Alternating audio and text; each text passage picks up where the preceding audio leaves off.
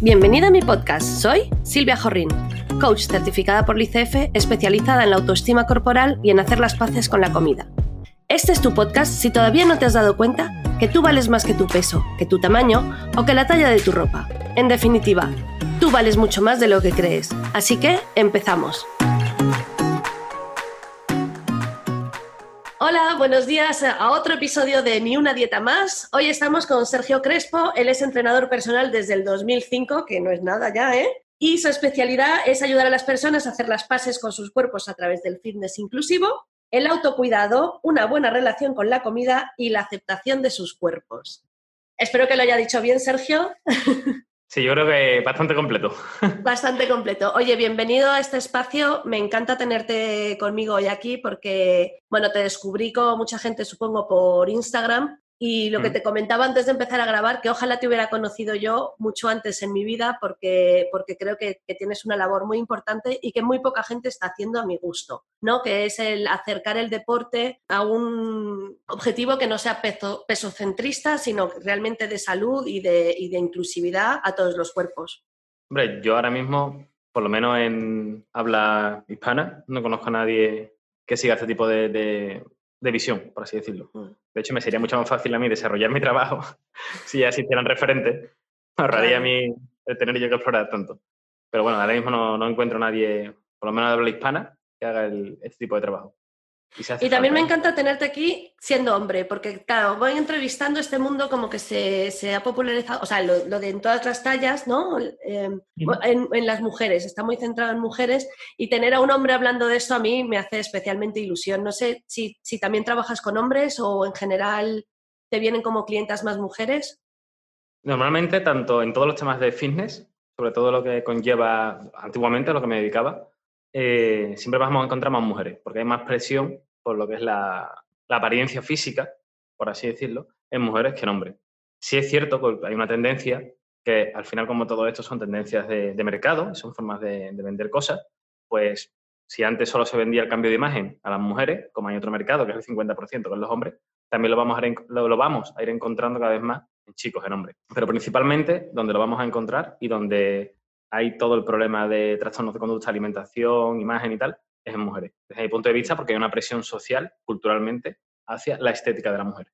Efectivamente, eso es verdad. Oye, te quería preguntar, tú cómo pasas de, una visión de entrenador personal más normal, ¿no? Como hablábamos antes, de pues más centrado en, pues supongo que en el peso y, no, tanto en la salud, a, a este enfoque que tienes ahora.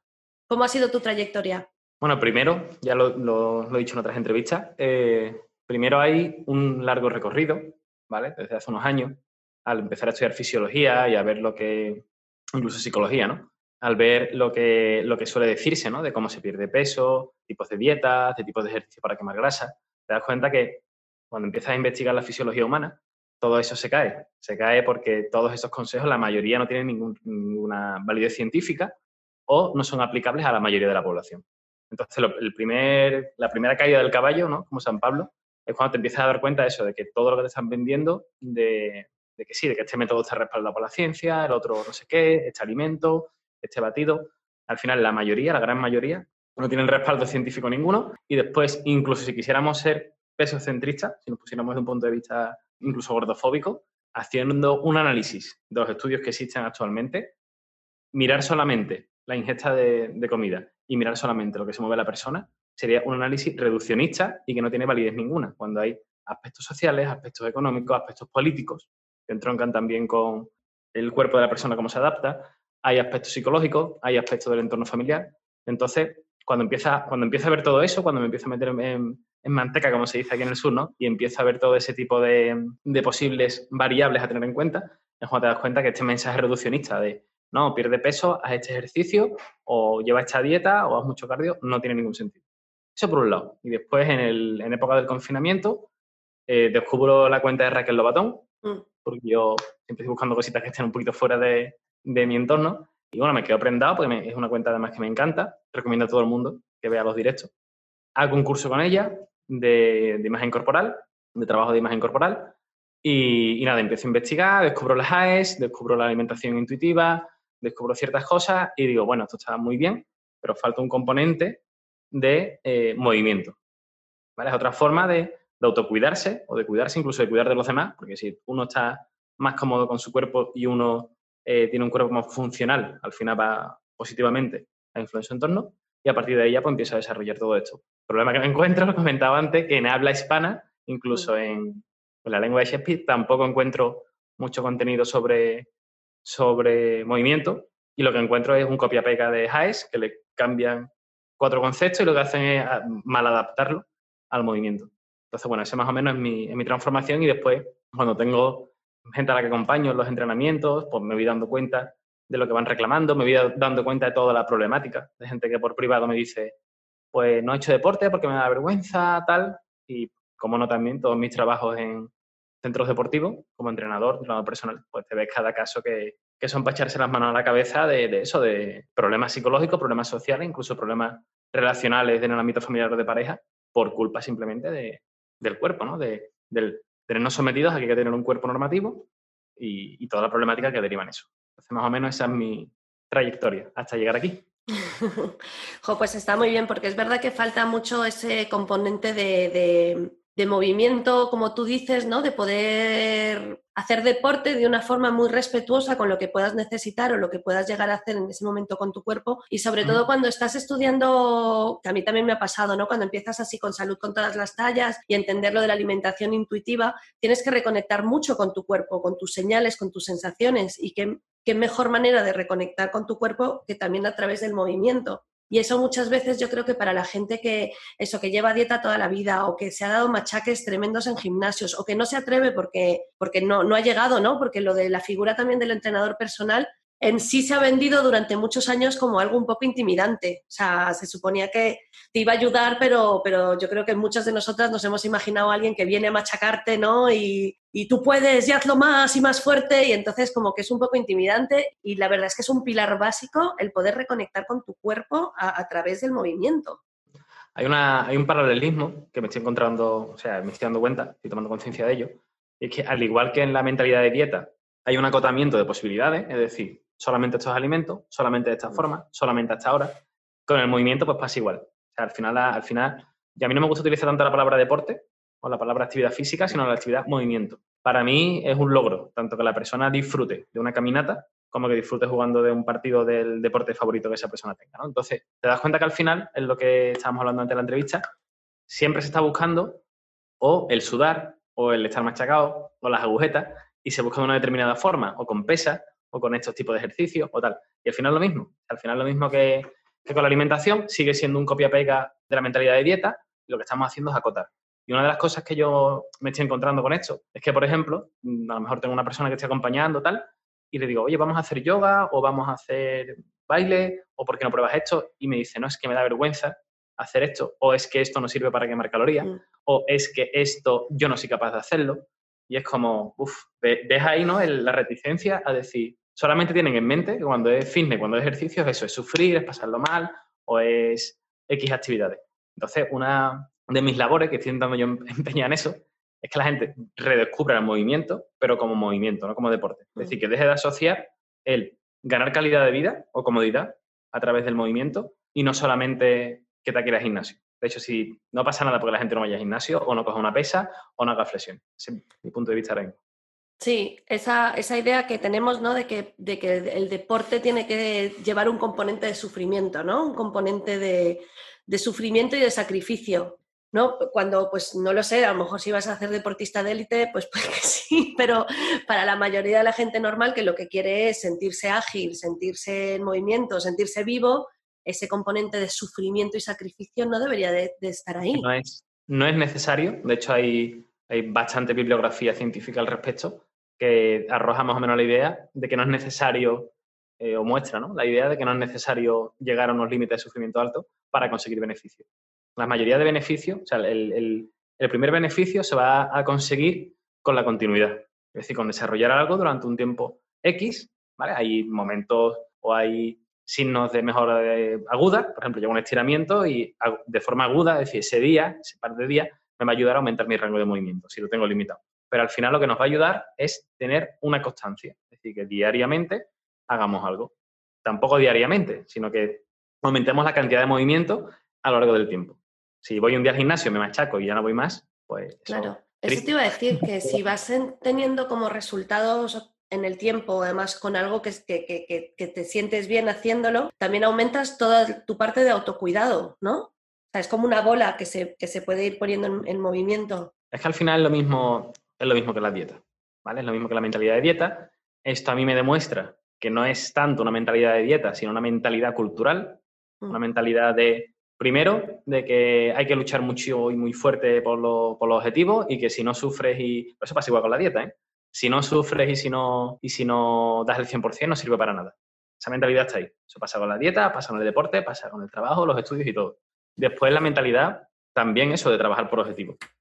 Si toca hacerlo todo para conseguir estos objetivos. Es decir, yo con la dieta, por ejemplo, sería eh, si yo me como un dulce por placer, por el simple hecho del placer, está mal. Es mm. catalogado como moralmente malo. ¿Vale? Y ya no es moralmente malo, sino que también es inútil, como que no hay un beneficio. Si nos damos cuenta con los alimentos, el tema este de los superalimentos o la alimentación saludable, es tómate esto porque te viene bien y además tiene este efecto. Y además consigues no sé qué. Y además te lleva a no sé, a no sé dónde. Y con el ejercicio pues pasa exactamente igual. Es decir, mm, estar tirado haciendo relajación 15 minutos en el suelo o pasear por el parque se considera una pérdida de tiempo porque no tiene beneficio. Porque no quema calorías, porque no, no genera músculo. Entonces por ahí van, por ahí van los tiros de esa mentalidad, ¿no? que yo creo que trasciende la mentalidad de dieta, que es más una mentalidad cultural de, de intentar sacarle punta a todo y que todo tiene mm. que tener efectividad y que no se puede permitir disfrute. Es como que nos tenemos que volver todos eh, nutricionistas sabiendo las macros de todo lo que comemos o todos entrenadores entendiendo exactamente qué movimiento hay que hacer para conseguir justo un resultado, ¿no? O sea, como que perdemos totalmente la capacidad de, escuchar a nuestro cuerpo, de decir esto me sienta bien, esto me está gustando. estamos perdiendo, o sea, es como lo estoy viendo yo, ¿vale? Es que me voy por derrotero filosófico pero estamos entrando en, una cultura de la fiscalización. Es decir, estamos entrando en una cultura de, los números, de los datos. En una cultura que al final, y esto es muy de, cultura, incluso entraría en temas económicos, ¿no? Eh, ideológicos, ideológicos económicos. Es una cultura también del emprendedor, de tú mismo eres quien te tiene que gestionar todo. O sea, tú eres tu misma empresa, tú eres tu mismo coach, tú eres tu mismo entrenador, tú eres tu mismo nutricionista, y por ahí va los tiros. Por eso digo que, aunque la mentalidad de dieta sea una de, de las caras o la mentalidad de ejercicio, de ejercicio y sufrimiento sea otra, al final es parte todo de ahí, parte todo de esa nueva concepción, esto es muy filosófico, ¿vale? Pero parte todo de la concepción hecha del individuo como gestor de sí mismo, que todo lo que consigue es a través de esa gestión de sí mismo. Entonces, por un lado, una de las cosas que produce es ese constante estrés por intentar llegar a, una, a unas rentabilidades o a unos números, ¿vale? En plan, de hoy tengo que comer 1500 calorías, hoy tengo que comer X cosas o X vitaminas y también por otro es el alejamiento del otro, ¿vale? El, otro como, como mm, si mm, estoy media hora contigo y estamos corriendo y corres más lento que yo, estás perdiendo mi tiempo, que es muy valioso porque me lo tengo que gestionar. Y si tengo que comer con mis amigos y están comiendo comida basura, entre comillas, ¿no? Pues ya estoy perdiendo la oportunidad de comer sano. O sea, es una locura, es una locura. Y después la falta de aceptación, la falta de aceptación de que mm, como seres humanos no tenemos la potestad ni de la salud, ni del tiempo, ni de las incidencias que nos van ocurriendo. Que eso también es otra cosa muy importante, que es la mentalidad esta de que siempre hay que estar saludable. O sea, la gente no acepta la enfermedad, la gente no acepta los cambios que no son agradables para su concepto de su yo ideal, por así decirlo. Entonces también es un tema aparte. Claro. Y, también es, tiene un punto de exigencia, ¿no? Y ya sabemos todos que cuando haces las cosas desde la exigencia, eh, es, difícilmente sostenible en el tiempo, ¿no? esa necesidad de, lo que tú dices, de tengo que estar muy saludable, tengo que hacer mucho deporte, tengo que, comer muy limpio, tengo que... Claro, porque es, la mentalidad, es, la mentalidad de que todo depende de cómo tú lo abordes. Es mm. decir, es la mentalidad de que tú eres el gestor de tu vida y de que lo que te pasa, si tú, pero de lo que sea, ¿eh? desde, desde la vértice, desde el ángulo que sea, si tú eres pobre, si tú estás enfermo, si tú no eres feliz, es culpa tuya. Culpa mm. tuya porque tienes la potencialidad de conseguirlo y simplemente se trata de saber gestionar, saber medir y saber aplicar métodos. Eso es totalmente cultural. eso es cultura occidental y me atrevería a decir que incluso cultura de origen protestante, ¿vale? Porque es lo típico de... No, sí, sí, eh, al final la religión también está con esto y es la cultura de, yo todo lo que hago, yo todo lo que hago eh, es responsabilidad mía. Y como tal, la mentalidad americana, winner lose, es decir, ganador, perdedor. Independientemente si la persona es pobre, si la persona está en un entorno que le es favorable o no, mm, el lazo de amigos que tenga, el entorno, eso da igual. Al final, todo, ya lo que sea, si tú no eres millonario, guapísimo y tal, es culpa tuya. Y si tú, o sea, es porque tú no quieres. Y si tú tienes muchísimo dinero, eres muy guapo y estás en forma, es porque eres, vamos, eres un crack. Sí, sí, claro. Y esto em, me estaba acordando de, te oí hablar en algún momento también de, el poder que le damos ¿no? a hacer deporte y a comer sano, entre comillas, ¿no? con respecto al impacto que realmente tiene en nuestro cuerpo. O sea, como que le damos un impacto enorme, como que todo depende de eso, cuando en realidad pues todos los otros factores que, que, impactan en nuestro cuerpo, el deporte y una dieta sana, pues solo, solo llega hasta un punto. Claro. Hay una, los estudios sobre calidad longevity y longevidad ¿vale? En los estudios sobre calidad de vida y longevidad, uno de los factores más importantes es el cuidado de los otros. Es decir, que los otros sean los que nos cuiden, que se enmascara, bueno, se enmascara, se estudia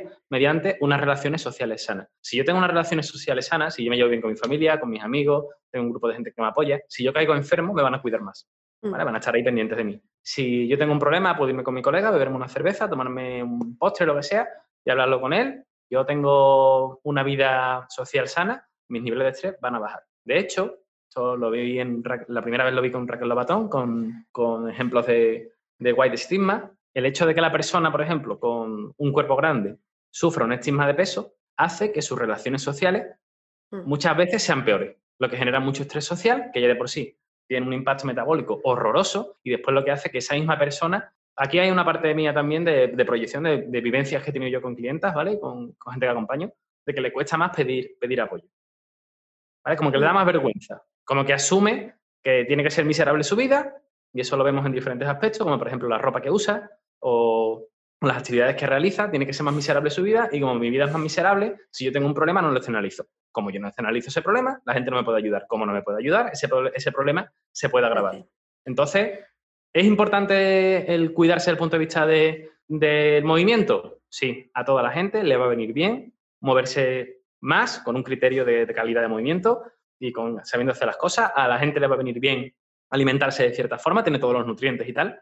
Pero no olvidemos que una de las cosas que tiene mucho peso somos seres sociales, que son, es, lo que intenta hacernos olvidar la cultura actual. Mm.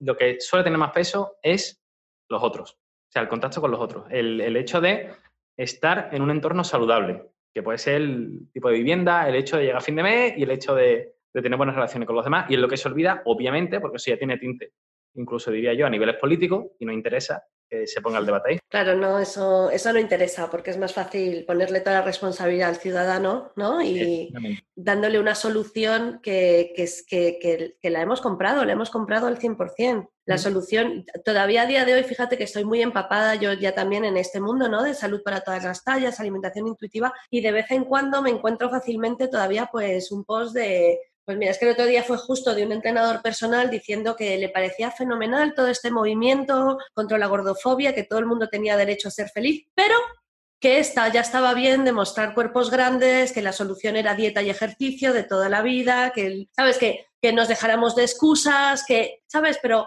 me quedé un poco en shock porque toda la primera parte era, era muy inclusiva y de pronto es como, bueno, venga, os voy a comprar un poco esto para que me escuchéis y luego directamente. Y es verdad que lo de em, comer menos y moverte más como solución única y, y, absoluta, la hemos comprado, la hemos comprado durante muchísimos años. Sí, sí, sí, ¿no? pero no hay suficientes criterios científicos, no hay suficiente bibliografía que muestre, bibliografía bien hecha, es estudio científico bien hecho, ¿vale? Que muestre que solo se limita a eso. O sea, de hecho, incluso la Sociedad para la Obesidad y tal, está entrando en un paradigma gordofóbico o en un paradigma pesocentrista, incluso en ese tipo de, asociaciones y de, grupos, se da por aceptado que no es una cuestión de calorías, que no es una cuestión de, movimiento, que es una cuestión también del el entorno, las políticas sociales que hay en el, en el sitio, porque no hay que olvidar una cosa, o sea, las posibilidades de movimiento, tal y como las tenemos, por así decirlo, mm, enfocadas, depende de tu, capacidad económica, vas a poder realizarlas o no. Es decir, mm. todo el mundo no se puede pagar un gimnasio. Mm. Si tú no te puedes pagar un gimnasio Y, tú vives en un barrio humilde y en el cual no hay ni siquiera un parque para hacer ejercicio, pues, ¿qué pasa? Eso también influye, ¿no? O también influye, por ejemplo, eso, el estrés continuo de, del tipo, de cómo, de, cómo debes de ser, de cómo debes de comer, de cómo debes de moverte según tu, tu tipo de cuerpo. Y eso ya se está aceptando incluso por esas sociedades como la SIDO, ¿no? la Sociedad de la Obesidad, o sociedades médicas, que se dan cuenta que no, que no, que ese reduccionismo de calorías, calorías que entran, calorías que salen, que ni siquiera es así fisiológicamente. no, y además, que en vez de ayudar, o sea, que es la solución para un problema y lo que hace es agravarla, completamente contradictorio. No, no solo no han encontrado otra solución, por así decir, sino que esa solución agrava completamente el problema. Sí, aparte, yo lo que veo, yo no sé si hay una falta de conocimiento, que seguro, porque obviamente no se promueve visiones como, como el HAES, por ejemplo, eh, pero aparte es una falta de empatía, porque lo que estamos haciendo es a través de nuestra vivencia querer explicar el mundo como es a los demás. Es decir, si yo mm. soy una persona que a mí me gusta entrenar, que me encanta entrenar, que mi cuerpo además responde a un cuerpo normativo, es decir, que yo miro una pesa y ya me pongo ya con los abdominales marcados. Si mi entorno es favorable, si tengo dinero para pagarme un gimnasio y pagarme tal, yo pienso, joder, pues es que todo el mundo, si no lo acepto, porque no quiere. si la gente no tiene un cuerpo normativo, es porque no quiere, es una vaga. Porque mírame a mí, qué claro, mírame a mí, mírame a mí. Como si a mí mañana me toca la lotería y digo, joder, me ha tocado la lotería, salvando las distancias, ¿no? Me ha tocado la lotería, ¿por qué no te toca a ti? Compra, coño. Me tocará a todo el mundo. a todo el mundo, tío. ¿Por qué no te toca a ti? Pues esto es igual, ¿no? Entonces, yo lo que veo en estos casos es, por un lado, también que hay un negocio enorme, porque hay un negocio enorme en el mundo del fitness, y después que, la gente tiene una falta de empatía total. A través de su, de su historia personal, quiere proyectarlo a los demás. Totalmente. Oye, cuéntame mm, alguien que no se atreve a hacer deporte, alguien, bueno, pues que no se atreve por lo que sea, porque ya lleva muchos años, porque el último gimnasio al que fue, eh, las primeras 15 preguntas del cuestionario van todas eh, hacia si quiere perder peso o no. Sí, cuánto pies, yo recuerdo, mira, uno de los últimos que me metí, yo ya iba diciendo que no quería perder peso, yo quería sentirme bien, quería, quería sentirme bien, punto. Aún así, en el formulario terminaron escribiendo que yo quería perder X kilos, porque todo, todo iba hacia ahí, todo iba hacia ahí. Entonces, al final decidí que, que, antes de que siguieran insistiéndome, pues ya decía un número, ¿sabes? Porque me tenían frita. ¿Qué hace una persona? ¿Cómo, qué, le puedes, qué, le puedes, decir a una persona que, que, está en esa situación diciendo, me encantaría empezar a moverme, pero es que me he llevado tantos palos, por así decir, es que no me apetece otra vez exponerme a esto? Yo creo que lo primero es romper el, romper el concepto de gimnasio o fitness y movimiento y eso que yo, entre comillas, vendo, vamos a decir, vendo fitness, pero romper ese concepto y empezar a buscar oportunidades de movimiento. Baile, yo qué sé, salir a remar, remo en, kayak, bicicleta, paseo con los amigos, hay 7.000 deportes. Haz una labor de exploración, de autoconocimiento incluso, podemos llegar a decir, y decir, vamos a ver, a mí qué me atrae, qué me llama la atención, o qué puedo probar, y que vaya probando, y que vaya descubriendo. Porque al final, lo que va a darle eh, el cuerpo es muy inteligente. Por así decirlo, está bien adaptado a su medio y muchas veces el movimiento nos da sensaciones agradables. Entonces, a lo mejor bailando podemos tener esas sensaciones agradables o puede ser eh, haciendo eh, pesas. O sea, por ejemplo, el entrenamiento de, fuerza le gusta a muchas chicas y ni siquiera lo contemplan. O, no sé, o a lo mejor, yo qué sé, dando paseos, haciendo senderismo, cualquier tipo de actividad. Entonces, explorar y explorar con esa, con esa ganas de buscar esas sensaciones.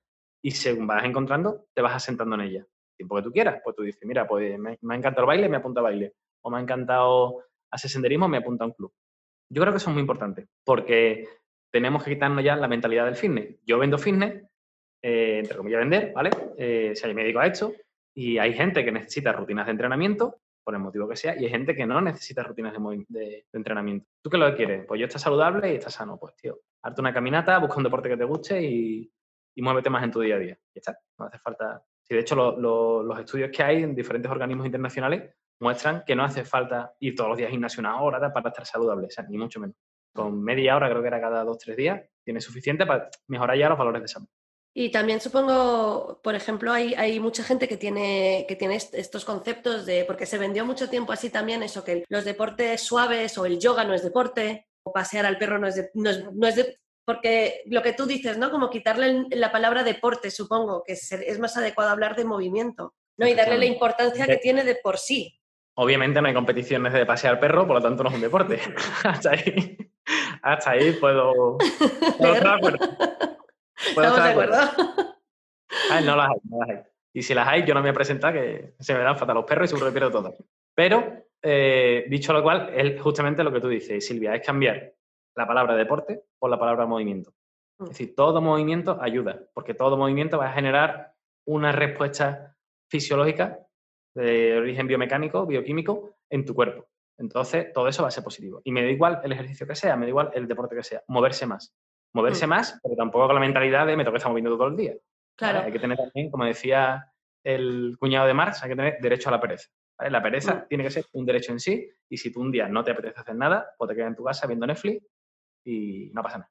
Claro, yo sé que, por ejemplo, eh, para mucha gente, incluyéndome a mí, la primera, muchas veces la pereza viene por, por, la exigencia que yo me he puesto sobre el movimiento o ejercicio que vaya a hacer, ¿vale? O sea, durante muchísimo tiempo, si no hacía un ejercicio extenuante, eso, que luego tuviera agujetas, que acabara machacada, pues era como si no hubiera hecho nada en mi mente. Con lo cual, el prepararme para ir a hacer eso Claro, es mm. como, es que prefiero, prefiero quedarme aquí tirada, o sea, porque alguien querría, que hay gente que le gusta, entiéndeme, que yo sé que hay gente que le gusta el, deporte así y me parece fantástico. Y hay gente que no, lo que pasa es que seguimos pensando que necesitamos ir dos horas, sudar mm, como no hay un mañana, acabar matados, ir a hacer deporte así todos los días, pues, pues en general nos cuesta más.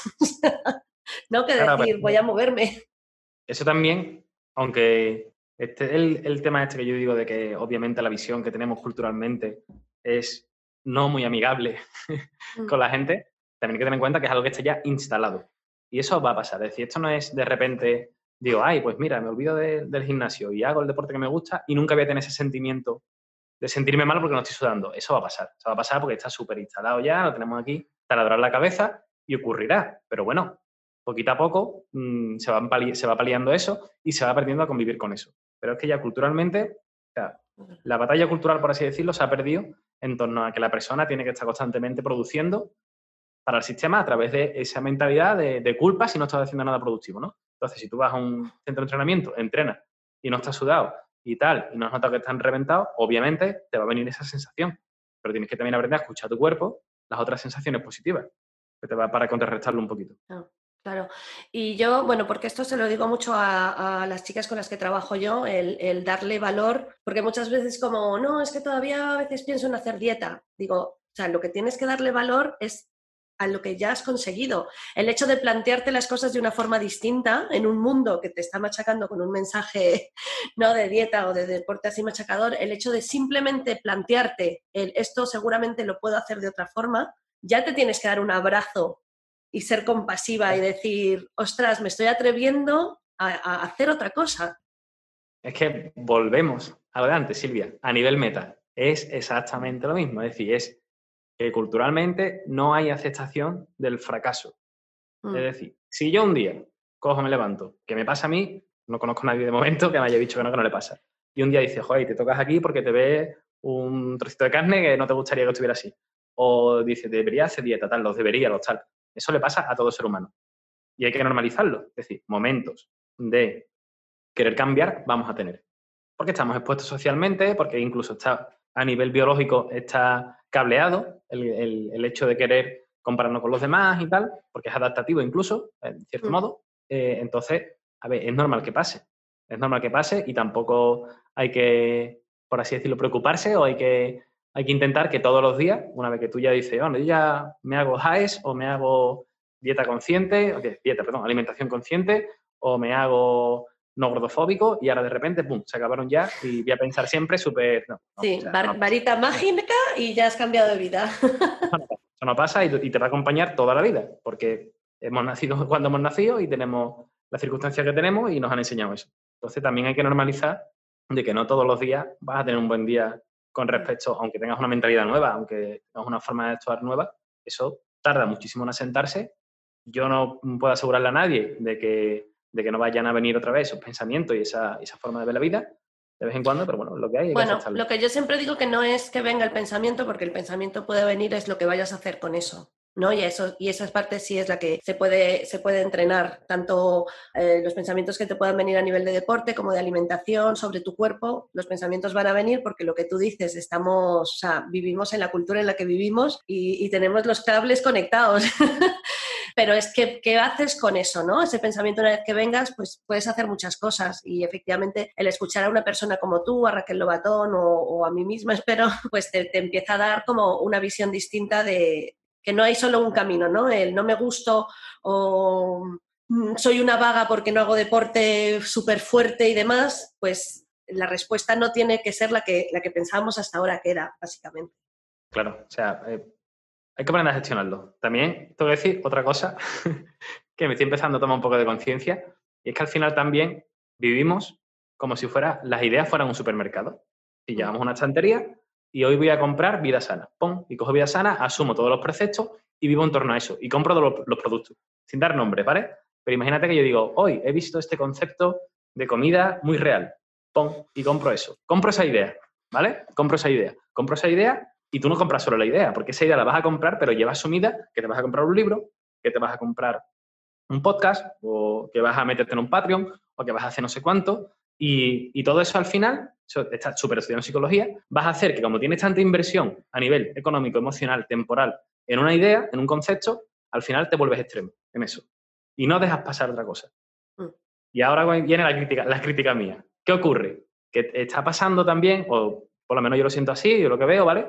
Que en temas de, de, no, de no gordofobia, en temas de HAES, en temas de alimentación intuitiva, está pasando lo mismo. Se está convirtiendo muchas veces, no voy a dar nombre porque no, entra el caso y son percepciones mías, ¿vale? Es personal. Pero está pasando también que hay gente que lo empaqueta y dice, vale, me gusta este concepto, lo compro y ahora te compras el libro de Hayes, te compras el curso, haces no sé cuánto, haces no sé qué y vives eso. Y todo lo que sea atacar eso, está atacando a ti como individuo, como identidad. ¿Y qué ocurre? Que cuando viene una crisis de este tipo, crisis de hoy quiero perder peso, hoy mm. quiero quemar calorías, hoy tal, se te derrumba todo el castillo. ¿Vale? Entonces hay que mm. tener cuidado, como lo veo yo, ¿vale? Sí, hay que aceptarlo, hay que aceptar que hay que tener más días, pero también hay que aceptar de que no somos perfectos y no que no somos perfectos, sino que vamos a cambiar de opinión 70 veces al día. Y tenemos que tener cuidado en no comprar las ideas sin reflexión, sino simplemente, mm. joder, esto me gusta, resuena, lo compro, lo cojo de la estantería de ideas, cambia toda mi mentalidad, ¿no? Como con el veganismo o otras ideas. Sí, comprar el paquete entero sin, sin abrirlo, verlo, oye, que a mí esto no, ahora no me gusta, a lo mejor luego sí, a lo mejor ahora no me sirve, luego a lo mejor sí. ¿O qué te sirve a ti de eso? Exacto. A lo mejor qué puede servirte a ti y el resto no. Pero es que mm. no, o sea, la realidad es, tenemos que, también es una, una, creo yo, algo muy, eh, por así decirlo, antropológicamente hablando, es como mucho de querer pertenecer a algo. Entonces yo compro, llego, tengo mi, escaparate de ideas, tengo mi escaparate de veganismo, tengo mi escaparate de highs, tengo mi escaparate de, comida muy real, y hago así, ¡pum! lo cojo y asumo todas las ideas, las despliego, empiezo a comprar productos, empiezo a relacionarme con ese tipo de gente, y ya cualquier cosa que ataca eso es como, tía, estoy atacándome a mí como individuo que pertenezco a este grupo. Incluso genera ese drama tan necesario que como seres humanos necesitamos, necesitamos el drama. Entonces, es que hay, veces que me cuesta aislar un poquito las ideas porque son conceptos que tengo ahí que empiezo a ver, que empiezo a sentir más que a, comprender, pero yo lo que veo es eso, veo que también habría que hacer una crítica a decir, ataca el pecado, ¿no? Y no el pecador. Es decir, si una persona un día quiere perder peso, si una persona un día tal, es normal, no pasa nada. Y hay que ayudarle a normalizar la flexibilidad, incluso diría, diría la flexibilidad ideológica o la flexibilidad en creencia, mm. porque le va a dar calidad de vida. Si tú un día te levantas y hay algo del highs o hay algo de, yo qué sé, de lo que digo yo, o de lo que sea, que no va contigo, tipo, no lo compres, ¿vale? Cuestiónalo, pregúntate y no pasa nada. Sí, pero estamos mucho en la, en la cultura del todo o nada, ¿no? Del blanco o negro. Estás o conmigo o contra mí. O me gusta todo lo tuyo o no me gusta nada. ¿Sabes? Es, como que, somos pocos flexibles. O sea, que, entiendo perfectamente lo, lo, que dices y creo que tienes razón además, pero que somos todo, ¿no? Como si ahora hago esto, es todo esto sea, no, no me puedo permitir eh, desmenuzarlo y mirarlo más y decir, no, bueno, a mí me sirve esto, ¿no? Como que cuando hacemos eso... es una técnica de venta, que es la polarización. es decir, yo te voy a hablar, por ejemplo, sin decir nombre, ¿no? Pero te voy a hablar de alguien que hace... Eh, revoluciona el mundo del fitness, ¿vale? Y entonces lo que hace es coger y decir, todo lo que son máquinas de gimnasio, todo lo que es el fitness convencional, todo lo que eso es una puta basura. Lo suyo es moverse naturalmente, mm. hacer no sé qué, hacer no sé cuánto. Y, al final lo que estás haciendo es decir, vale, en vez de consumir, pero es que es así, ¿eh? O sea, en vez de consumir 50 pavos al mes o 40 pavos al mes en un gimnasio, en una revista y en unas proteínas, estás consumiendo 30 pavos en su libro, en su producto y en su no sé qué. Y es lo mismo, es lo mismo. Entonces hay que tener un poquito más de apertura mental a ese respecto y darse cuenta cuando uno está abrazando un concepto desde el punto de vista de abrazar, de sentir, de, de mm. tener una interacción con eso, o cuando lo que está haciendo es comprando directamente una idea. Y cuando compras una idea, lo que estás entrando es en un funnel de productos que te van a vender por toda la cara. sí, sí, totalmente. Jo, qué guay, Sergio. Pues me ha encantado tenerte por aquí. Todo lo que nos has contado, te voy a llamar el entrenador filosófico a partir de ahora. Pero ha sido súper chulo, en serio. Muchísimas gracias. Si queréis encontrarlo, lo tenéis en Instagram, que es eh, Sergio Crespo. EP. EP, perdón, uy. Sergio Crespo EP. Tiene una cuenta que es maravillosa, os va a encantar, estoy segura. Y, y espero que os hayáis llevado el concepto de movimiento y que si tenéis cualquier pregunta, ya sabéis, nos escribís a cualquiera de los dos y aquí estaremos para contestar. Pues Muchas gracias, Sergio. Un beso. Muchas gracias por escuchar el episodio de hoy, espero que te haya gustado. Si quieres saber más de mí y cómo trabajar conmigo, me puedes encontrar en silviajorrin.com o en mi Instagram, silviajorrin. Un beso.